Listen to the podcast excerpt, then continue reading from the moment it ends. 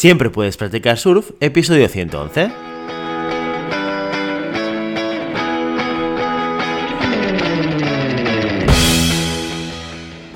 Bienvenido y bienvenida a Siempre puedes practicar surf, el podcast diario sobre recursos humanos.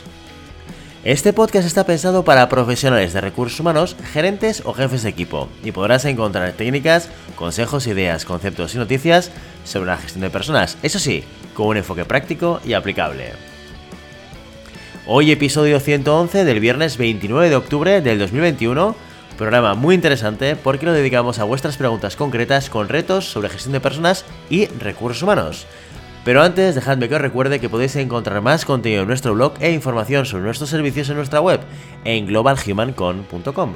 Desde allí os podréis apuntar a nuestra newsletter para no perderos nuestros webinars, streamings y todo el contenido y actividades que organizamos desde la consultoría Global Human Consultants. Y el último día de la semana lo dedicamos, como ya sabéis, a resolver todas las dudas que nos hacéis llegar a través de las redes sociales. Queremos estar aún más cerca de vosotros y nada mejor que participando vosotros mismos en nuestro programa. Enviad todas las preguntas que queráis. Y ahora sí, empezamos. La primera pregunta de este viernes nos la envía Eva a través de Instagram y nos pregunta lo siguiente. Dice, hola Guillermo, tengo un currículum extenso porque he trabajado de muchas cosas en mi vida y ese es precisamente el problema, la variedad de experiencias. ¿Qué puedo poner en el currículum para responder a la pregunta de cuál es mi objetivo laboral? La verdad es que ni yo lo tengo claro. Saludos y gracias. Muy bien Eva, gracias por enviarnos esta pregunta y comentarte que esto le pasa a mucha gente.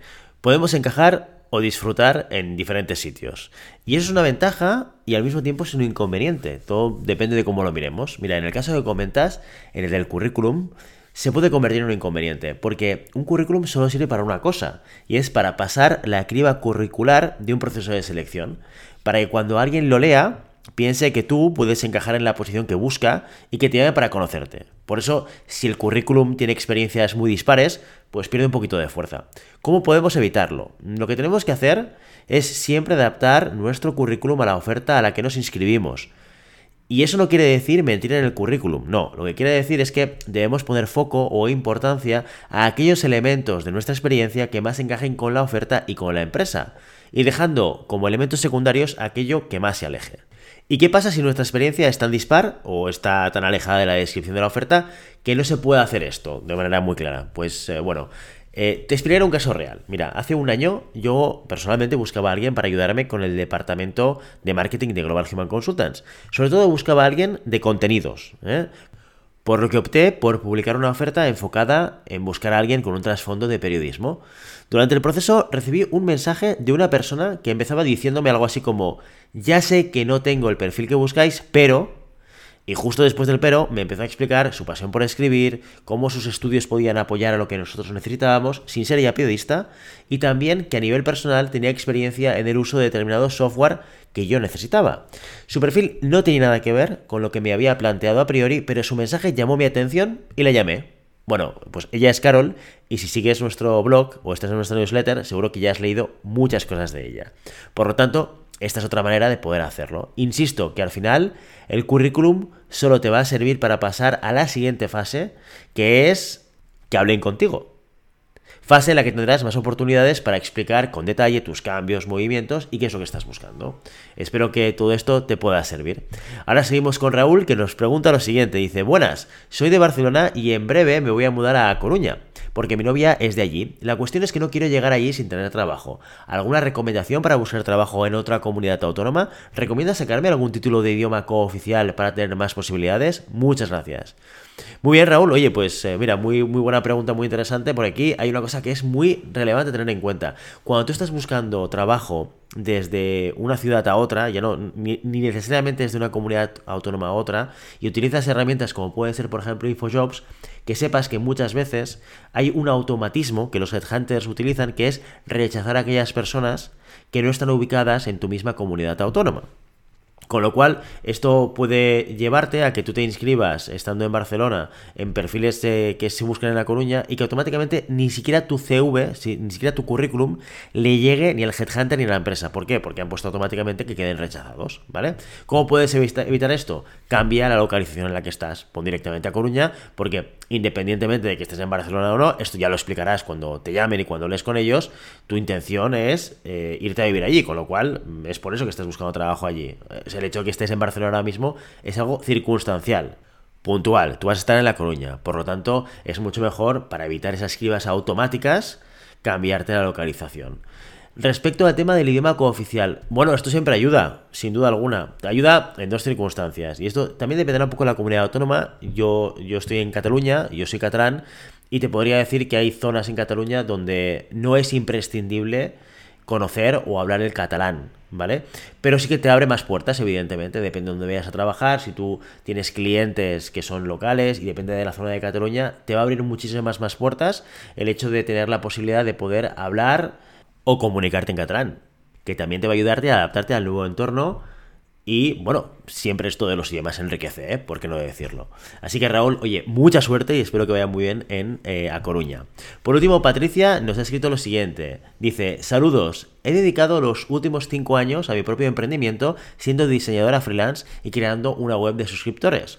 Ahora mismo quiero más estabilidad y por eso estoy postulando a puestos fijos de mi sector. Sin embargo, tengo la sensación de que mi experiencia profesional independiente no está bien vista y se ve como si hubiera estado fuera del mercado laboral un largo tiempo. ¿Cómo puedo enfocar esta experiencia en las entrevistas para que sea bien valorada? Muchísimas gracias.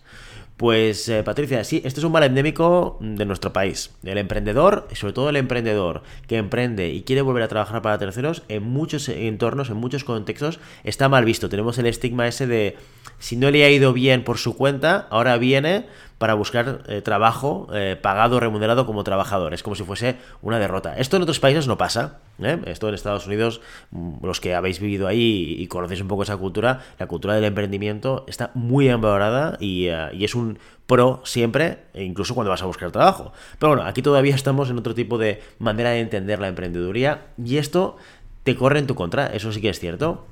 Ahora bien, eh, tienes que poner en valor todo lo que significa haber sido una diseñadora freelance y haber gestionado clientes. Porque una cosa es que tú formes parte de una organización en la cual haces una parte concreta del servicio, puedes diseñar para un, para un cliente, pero no lo buscas, no lo gestionas, no las escondes, no le facturas, ¿vale? Tú tienes toda una visión completa, de principio a final, de todo el ciclo de trabajo de una diseñadora. ¿De acuerdo? Y esto lo tienes que poner en valor. Eso en primer lugar, ¿vale? Lo que te permite también enviar el mensaje de, oye, yo quiero dejar, si es, este el caso, ¿eh? pero podría ser un caso habitual de muchos freelance que, que quieren trabajar luego para terceros. Y es que eh, al final, mira, yo soy diseñadora, me gusta hacer mucho lo que yo hago y todo lo demás que como freelance tengo que hacer es que no me divierte en absoluto. Quiero dejar de hacerlo, así que prefiero formar parte de una estructura más grande en la cual me olvide de captación de clientes, de su gestión, de su facturación, de sus cobros, etcétera, y dedicarme a lo que me gusta, que es diseñar, ¿vale? Este es un mensaje que es muy potente y que todo el mundo conoce. Y lo que puedes también poner en valor que te llevas tú como freelance es haber tocado diferentes proyectos en diferentes sectores, con tipologías de clientes completamente diferentes, etcétera, etcétera, etcétera. Yo creo que todo esto, si vamos al concepto currículum, como hablábamos al principio eh, del día de hoy en la pregunta de Eva, tienes que poner en valor todos los clientes con los que has trabajado y escribir y quede claro en el currículum la variedad ¿eh? de, de ejercicios y de clientes. Además, siendo diseñadora freelance, seguramente eh, podrás hacer mano de un portfolio de trabajo, que esto siempre es muy potente en perfiles como el tuyo, ¿de acuerdo? Y luego, una vez tú has conseguido esa primera entrevista, tienes que poder explicar una historia que tenga sentido, que encaje y que te ayude a eh, que la otra persona entienda, oye, pues eh, Patricia que ha estado ha sido freelance durante 5 años, ahora lo que quiere es enfocarse y especializarse en un área muy concreta de su trabajo, que es lo que le gusta, lo que le motiva, lo que quiere hacer. Así que este es un enfoque eh, que, yo tendría si estuviese en, tu piel en este caso. Espero, Patricia, que te sirva de algo todo lo que te he contado y no dejes de contarnos qué tal te va el proceso de búsqueda. Y con esta última pregunta de Patricia, nos marchamos. Y ya sabes, no puedes detener las olas, pero siempre puedes practicar surf. Y hasta aquí nuestro episodio de hoy. Como siempre, queremos invitaros a que os pongáis en contacto con nosotros, nos deis vuestra opinión y nos sugeráis si tenéis algún tema o alguna pregunta concreta. Lo podéis hacer a través de la página de contacto en globalhumancom.com barra contáctanos o a través de las redes sociales, estamos en Facebook, Instagram, Twitter y LinkedIn. Y si el contenido de este podcast te gusta, no te olvides suscribirte, darnos 5 estrellas en iTunes y me gusta tanto en iVoox como en Spotify. Igualmente recuerda que puedes encontrar más contenidos, noticias y recursos en nuestra web, en globalhumancon.com. Muchas gracias por todo, por tu tiempo, por tu atención y por tu interés en estos temas sobre la gestión de personas. Nos escuchamos la semana que viene el lunes con una nueva entrevista interesantísima. Hasta entonces, feliz fin de semana.